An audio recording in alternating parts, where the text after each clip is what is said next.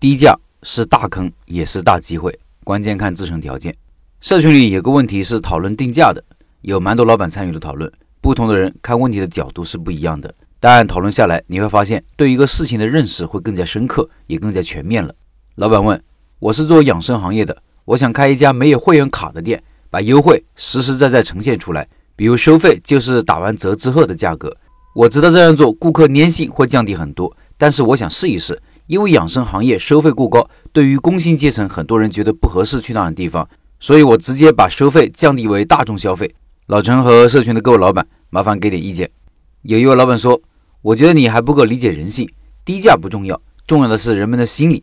人就喜欢自以为是的精明的占到了便宜的感觉。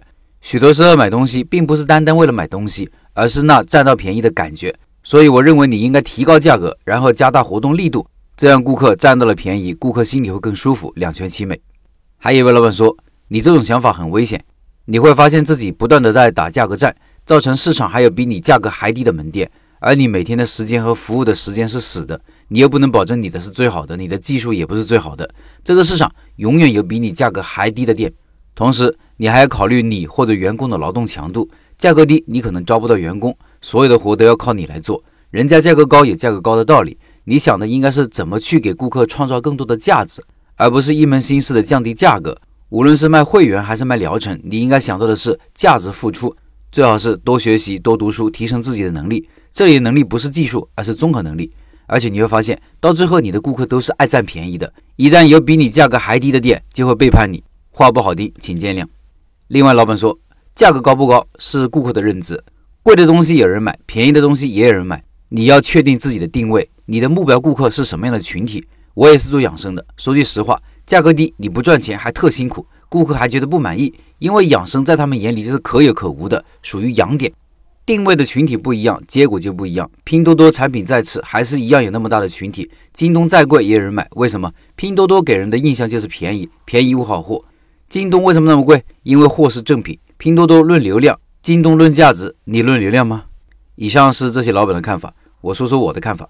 第一点，低价是一种策略，在很多行业还有很多成功的案例，比如蜜雪冰城就是低价策略做起来的。这里不讨论它的加盟商赚不赚钱，它的产品品质如何，只是说蜜雪冰城总部的竞争策略是对的，价格打到极低，在低端的奶茶里做到最大。拼多多为什么能在淘宝和京东几乎垄断了电商的情况下，能杀出一条血路，也是靠着低价。一说到拼多多就是便宜。第二点，低价并不一定适合每个行业，尤其是养生行业。蜜雪冰城价格能低，是因为成本随着规模的扩大，原材料采购成本会降低。拼多多的流量成本也是随着营业额的提高而降低，边际成本越来越低。而养生对顾客的服务是一对一的，每个动作都是技师亲自做出来的。一个技师没法同时为多人服务，这是所有手艺生意最大的缺陷。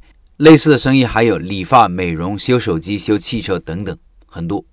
第三点是问题，也意味着是机会。机会就是因为解决了某种问题。如果老板能对产品或者商业模式进行重新梳理，让产品大幅度降低。就可能有机会，比如只做某种服务，动作标准化，比如大规模采用机器设备代替人工等等。我们在设计价格的时候，看到了市场顾客需求，还要看自己有没有能力和条件满足。如果暂时没有能力，可以采用倒推的方法，先设定一个看起来不可能的价格，这个价格是能满足顾客需求的，也是有竞争力的，但是没利润甚至亏本。接下来要问自己，如果要让自己有利润，应该提供什么样的产品？怎么做才能让成本降下来？这样的思考就是在找机会，而且可以找到机会。